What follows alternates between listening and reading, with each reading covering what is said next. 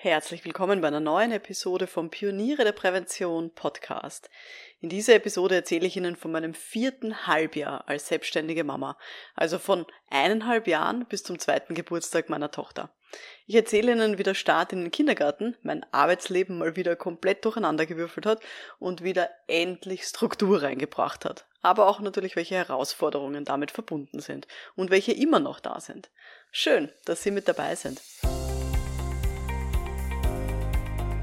Um in Betrieben wirklich etwas zu bewegen, braucht es mehr als Fachwissen. Pioniere der Prävention. Psychologische Impulse für Ihren Erfolg in Arbeitssicherheit und Gesundheitsmanagement. Veronika Jackel inspiriert Präventionsexpertinnen und Experten mit Empathie und Energie. Profitieren auch Sie vom Know-how der erfahrenen Arbeitspsychologin Veronika Jackel. Liebe Pioniere der Prävention, das ist jetzt eine sehr spezielle Podcast-Folge, die ist vor allem für schwangere Präventionsexpertinnen und Selbstständige mit Kleinkindern gedacht. Seitdem meine Tochter auf der Welt ist, gebe ich ja jedes halbe Jahr ein Update hier im Podcast, wie es gerade so läuft, was so unsere Herausforderungen sind und was auch sehr gut läuft. Und es gibt auch Zusatzepisoden mit Tipps von anderen selbstständigen Präventionsmamas. Ähm, alle Episoden finden Sie natürlich in den Show Notes. Da können Sie ein bisschen sozusagen zurückschauen, auch wie so die letzten ähm, Episoden dazu gelaufen sind. Also falls Sie dieses Thema interessiert, dann gerne dranbleiben. Falls Sie eigentlich nur an ja, psychologischen Fachinhalten interessiert sind, dann springen Sie jetzt gerne zur nächsten Episode weiter, weil dann ist diese Folge wohl eher nichts für Sie. Gut, also meine Tochter ähm, ist jetzt eben zwei Jahre alt und ich blicke jetzt zurück auf das letzte halbe Jahr, also von eineinhalb bis zwei Jahren. Für alle, die jetzt noch keine Kinder haben, das ist so das Alter, wo sie schon sehr gut alleine herumlaufen, zu reden beginnen und wo auch die sogenannte Trotzphase beginnt, also wo sie immer mal wieder Dinge alleine machen wollen, obwohl sie es noch gar nicht können. Oder mit sehr viel Beharrlichkeit auf Dinge bestehen, sowas wie Sandalen im Winter anzuziehen und dann in komplette Eskalation gehen, wenn man das verbieten möchte. Also das ist so ein bisschen die, die Rahmen, in dem wir uns gerade bewegen. Und meine Tochter hat mit 19 Monaten, also dann ziemlich gleich jetzt mal mit dem Kindergarten begonnen im letzten September und wir haben natürlich eben so einen Infoabend bekommen für die äh, für Eltern ähm, und da stand am Papier, dass sie innerhalb von sechs Wochen laut diesem Plan eingewöhnt sind und dass sie dann so lange bleiben kann im Kindergarten, wie ich das möchte oder wie wir das als Eltern möchten. Das heißt von in der Früh weg, frühestens glaube ich 7 Uhr bis eben am Abend 17 Uhr oder irgend sowas. Ja, sechs Wochen war der ähm, offizielle Plan. In unserer Realität hat das vier Monate gedauert, bis sie bis 14.30 Uhr bleiben kann. Dass das deutlich länger gedauert hat als geplant, ja, hat dann auch dazu geführt, dass ich natürlich mir schon Termine eingeteilt hatte, wo ich geglaubt habe, dass sie dann schon eingewöhnt sein wird im Kindergarten, die man dann doch verschieben musste. Am Kindergartenstart heißt auch, das Kind ist erst einmal die ersten Wochen gemeinsam mit mir gewesen, eine Stunde am Vormittag im Kindergarten, also von neun bis um zehn in der Regel. Und das wurde sehr, sehr langsam erst gesteigert. Das heißt, die ersten Wochen, was echt so am Anfang war ich mit ihr diese eine Stunde drinnen, dann bin ich innerhalb von dieser einen Stunde immer mal wieder rausgegangen aus dem Raum, damit sie alleine auch war im Raum. Und erst wie das gut funktioniert hat, bin ich dann eben auch länger weg gewesen und wurde diese eine Stunde dann ausgeweitet. Und das wurde dann eben schrittweise immer erhöht. Bei uns hat das deutlich länger gedauert als am Papier sozusagen vorgesehen, wobei ich sagen muss, es hat bei einigen Eltern länger gedauert, also da sind wir nicht alleine. Ähm, und es war einfach so, dass meine Kleine einfach mit Veränderungen in ihrem Arbeits also im Arbeitsalltag, hätte ich jetzt schon fast gesagt, in ihrem Tagesablauf, dass die das nicht so gerne hat ähm, und dass sie sich da ja sehr langsam dran gewöhnen musste, ja, wie dann hier so die Abläufe sind, wie die neuen Kinder sind, die Pädagoginnen. Also das war etwas, wo sie einfach schrittweise ja ihre Zeit gebraucht hat, bis das gut funktioniert hat und bis sie sich daran gewöhnt hatte. Mit dem Kindergartenalter starten auch, Sie haben es vielleicht schon mal von anderen Eltern gehört, Krankenstände. Ganz, ganz viele. Es war bei uns tatsächlich so, eben zwischen dem Kindergartenstart Anfang September und Weihnachten war sie nie mehr als zwei Wochen am Stück im Kindergarten, weil sie ständig krank war. Also wirklich alles. Von Husten, Schnupfen, Heiserkeit, Magen-Darm, unerklärliche Ausschläge, alles war dabei. Corona natürlich, also alles hat uns erwischt. Und es ist auch passiert, dass wir Erwachsenen noch stärker krank worden sind durch diese Viren und Bakterien als das Kind. Und auch dann kann es eben kurzfristig vorkommen, dass man Termine verschieben muss, dass ich meinen Newsletter nicht verschicken kann, weil ich selber plötzlich liege und es ist auch das erste Mal zwischen Weihnachten ähm, und den Heiligen Drei Königen keine Podcast-Episode rausgekommen, falls Ihnen das aufgefallen ist, weil ich es nicht geschafft habe, weil wir so viel krank waren, vor allem eben dann im November und Dezember. Das ist natürlich jetzt kein Beinbruch und ich glaube, es ist wahrscheinlich den wenigsten aufgefallen überhaupt, aber ich bin halt Perfektionistin und für mich war das einfach ärgerlich. Ähm, und es ja, war einfach ein bisschen, ein bisschen eine schwierige Zeit, muss ich klar sagen meine ganze Vereinbarkeit äh, zwischen ja, dem Arbeiten und eben diesem Herumspringen mit Kindergarten und Verschiebungen und so weiter, meine ganze Vereinbarkeit, diese Flexibilität, die fußt ganz viel natürlich auch auf meinem Mann, der Gott sei Dank flexibel ist in seinem Job, dann eine Führungsposition hat und sich auch ein bisschen selber auch einteilen kann dass ich auch klar Erwartungen ausspreche und dass er das auch tut. Auch das sozusagen muss man natürlich auch mal lernen und auch mal sich klar machen. Ich habe ein sehr großes familiäres Netzwerk, auf das ich aufbauen kann. Also bei uns ist es so, ich erzähle es dann eh nachher auch noch, ähm, dass eben auch ganz viele Großeltern, alle Großeltern von dem, von dem Kind leben noch, alle vier. Wir wohnen alle im gleichen Bezirk in Wien und die sind alle in Pension und freuen sich, wenn sie aufs Kind aufpassen können. Das ist natürlich ein unglaublicher Luxus. Und was auch für meine Vereinbarkeit natürlich sehr hilft, ist meine Business-Veränderung, die ich gemacht habe in den letzten paar Jahren hin zu dieser Online-Akademie der Pionieren der Prävention.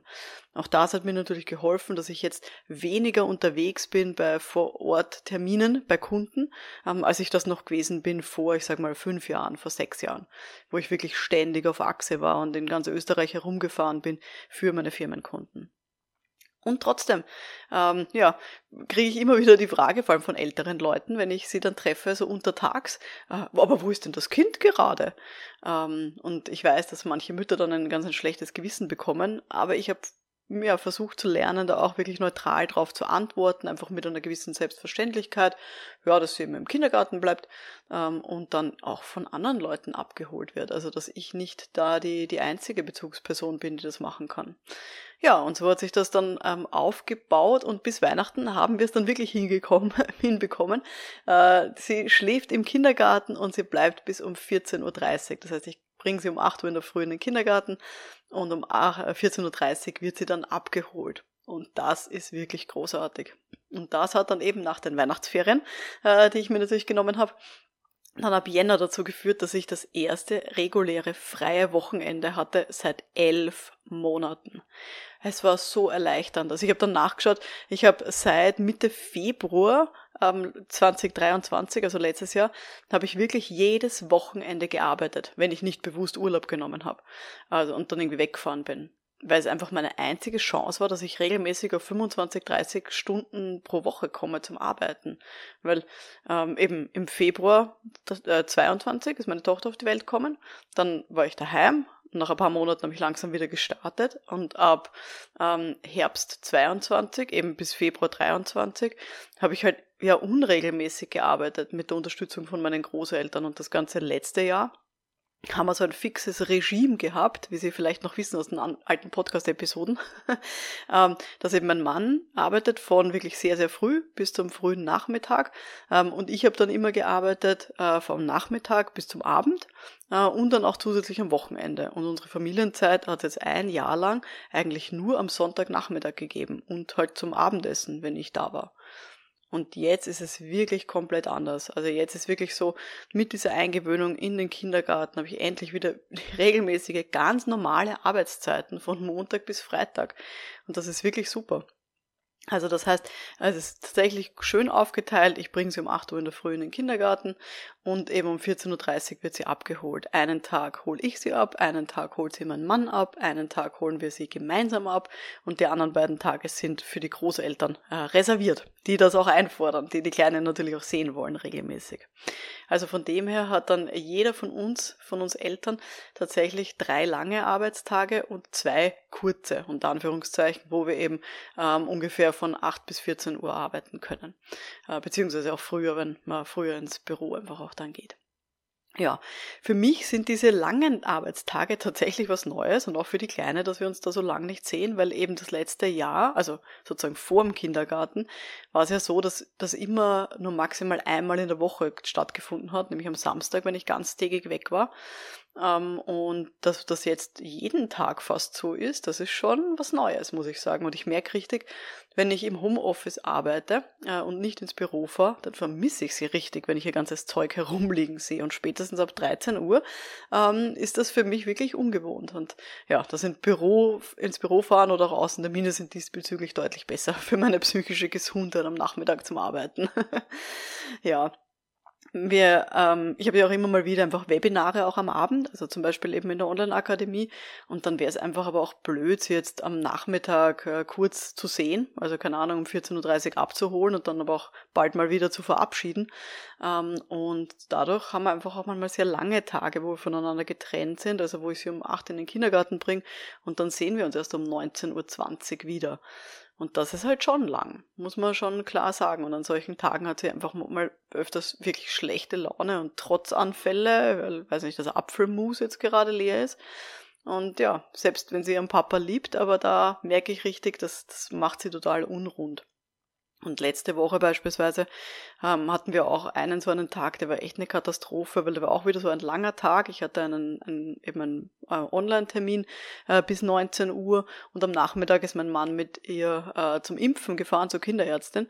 Ähm, und ja, wir haben am Nachmittag noch kurz Video telefoniert, wir drei, ähm, weil mir meine Tochter unbedingt erzählen wollte, wie das so gelaufen ist beim, bei der Kinderärztin. Und dann hat sie auch zu weinen begonnen.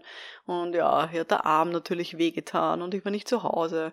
Und ich bin dann eben um 19.20 Uhr nach Hause gekommen und das Kind hat echt dann durchgehend geweint und ist dann ja um dreiviertel acht wirklich erschöpft eingeschlafen. Und ich habe natürlich ein unglaublich schlechtes Gewissen gehabt habe aber dann von meinem Mann und auch meiner Schwester äh, Fotos und Videobeweise bekommen, dass sie am Nachmittag zwischendurch echt viel Spaß hatte. Aber ich habe es halt nicht mitbekommen. Ich habe es halt dann nur ähm, gesehen, wenn sie geweint hat und das ist echt dann nicht einfach, solche Tage. Ja, da dann das durchzuhalten und sich dann auch klar zu machen, ähm, dass sie davon keinen psychischen Schaden davon tragen wird, sondern sie wird geliebt und sie wird begleitet auch durch solche schwierigen Phasen. Ähm, und wir versuchen natürlich solche langen Tage ähm, ja sehr, sehr selten zu halten. Also dass das echt vielleicht ja alle zwei Wochen einfach auch mal stattfindet. Genau. Ansonsten, das, was für mich jetzt auch neu ist, durch diese regelmäßigen normalen Arbeitszeiten unter Anführungszeichen, dass ich immer mal wieder das Geschäftliche auch mit dem Angenehmen verbinden kann. Also wenn ich jetzt Außentermine habe bei Kunden, ich habe zum Beispiel letztens gehabt eine Gefährdungsbeurteilung psychischer Belastungen in einer Parfümerie in einem Outlet Center, bin ich halt schon etwas früher angereist, sobald die Kleine im Kindergarten war und habe dann noch wirklich privat einen kleinen Rundgang machen können durch dieses Outlet Center mit ein bisschen Shopping. Das war wirklich mal etwas unglaublich Angenehmes wozu ich sonst einfach nicht komme. Also das war wirklich eine, eine schöne Geschichte. Andererseits muss man auch sagen, ich kann immer noch nicht zu allen Fortbildungen und Konferenzen einfach hinfahren, wo ich gern hinfahren würde ähm, in ganz Europa. Das ist manchmal extrem mühsam und dass man wirklich ganz viel herumsucht, wie man an solchen Veranstaltungen auch teilnehmen kann, die halt weiter weg sind beispielsweise. Ähm, ich habe es ähm, ja immer mal wieder auch gehabt, beispielsweise, dass dann keine passenden Flug- oder Zugverbindungen es gibt. Ähm, dann ja, und reserviert man mal eine Unterkunft, das ist meistens nicht so schwierig. Und dann schaut man sich die Reiseplanung an und sagt, okay, mal fliegen oder fahrt man mit dem Zug. Ähm, und das ist manchmal gar nicht so einfach, ähm, da eine, eine gute Lösung zu finden, weil entweder ich nehme die Kleine inklusive Babysittern mit, äh, zu dieser ganzen Reise, was das Zeug natürlich extrem teuer macht und aufwendig. Und selbst dann muss ich natürlich auch schauen, wie das uhrzeitmäßig geht. Ich kann nicht mit einer Zweijährigen ähm, um 5 Uhr in der Früh schon aus dem Haus raus müssen, weil dann habe ich den ganzen Tag ist der komplett äh, hinüber. Ich will sie auch nicht während dem Mittagsschlaf aufwecken müssen, um irgendwelche Züge zu wechseln. Ich will aber auch nicht mit einem übermüdeten Kind erst um 19.30 Uhr irgendwo ankommen. Also ich brauche ein gutes Zeitfenster, wenn ich irgendwie fliegen oder mit dem Zug fahren möchte mit ihr. Und dann gibt es meistens nur mehr teure Tickets ähm, wenn überhaupt. Ähm, oder es gibt da überhaupt keine Tickets mehr. Oder es gibt da überhaupt keine, keine Verbindungen mehr. Und so ist es mir in letzter Zeit immer mal wieder gegangen, dass ich versucht habe, zu Veranstaltungen ähm, hinzufahren ähm, und mir Verbindungen zu suchen und das dann irgendwann aufgegeben habe. Und ich weiß, auch das wird sich geben in den kommenden Monaten und Jahren. Also spätestens Ende 2024 weiß ich, äh, dass ich sie zu, über Nacht zumindest fallweise alleine lassen werde, weil ich da zum Beispiel einen Termin habe in der Schweiz, wo ich alleine hinfliege, was schon fixiert ist. Ja, und bis dahin werden wir das üben und auch das sozusagen wird halt ein, ein, ein Entwicklungsschritt werden für die Zukunft. Genau. Und wenn das geschafft ist, dass ich dann auch über Nacht alleine mal wieder wegfahren kann, dann weiß ich auch, dass mir das wieder viel ja, mehr Freiheiten auch ermöglichen wird, zu Veranstaltungen einfach zu kommen. Bis dahin genieße ich es extrem, dass ich wieder so viel Struktur in meinem Arbeitsalltag habe, dass ich unter der Woche wieder ganz normale Kundentermine zu normalen Uhrzeiten machen kann, ohne dass ich mir Babysitter suche, weil die Kleine einfach im Kindergarten ist. Ähm, und ich genieße natürlich auch den Luxus, dass ich manchmal zu Veranstaltungen hinreise, einfach und Großeltern im Schlepptau habe und das Kind ähm, und die dann ja sich dann bespaßen in irgendeiner fremden Stadt. Auch das muss man muss man auch manchmal äh, sich gönnen, denke ich mir. Genau. Gut, das war jetzt mein Update für die letzten sechs Monate der selbstständige Mama mit meiner jetzt Zweijährigen. Falls das jetzt die erste Folge war, die Sie gehört haben rund um mein Abenteuer in diesem Thema und wissen wollen, wie das Ganze angefangen hat, dann schauen Sie gerne mal in die Beschreibung der Podcast-Episode. Äh, da verlinke ich Ihnen alle anderen Podcast-Episoden, ähm, ja, wo ich erzähle sozusagen über die ersten sechs Monate, die zweiten sechs Monate und die ja, vorletzten sechs Monate sozusagen, also dritten, das dritte Halbjahr. Und falls Sie jemanden kennen, für den oder für die dieser Podcast hier wertvoll sein könnte, wo Sie sagen, ah, die Person ist gerade schwanger oder möchte sich selbstständig machen und weiß nicht, wie sie es verbinden soll, ähm, mit, mit Kinderwunsch beispielsweise und mit Kleinkind, dann freue ich mich natürlich, wenn Sie diese Episode auch gerne weiterempfehlen, ähm, weil ich glaube, wir sollten viel mehr darüber reden, wie man eben auch als Eltern und Selbstständige in der Prävention hier gut auf uns selber einfach auch schauen können und wie man das alles unter einen Hut bringen kann. Genau. Dankeschön fürs Zuhören. Mein Name ist Veronika Jackel. Wir hören uns dann in der nächsten Folge wieder. Bis dahin, alles Gute. Ciao.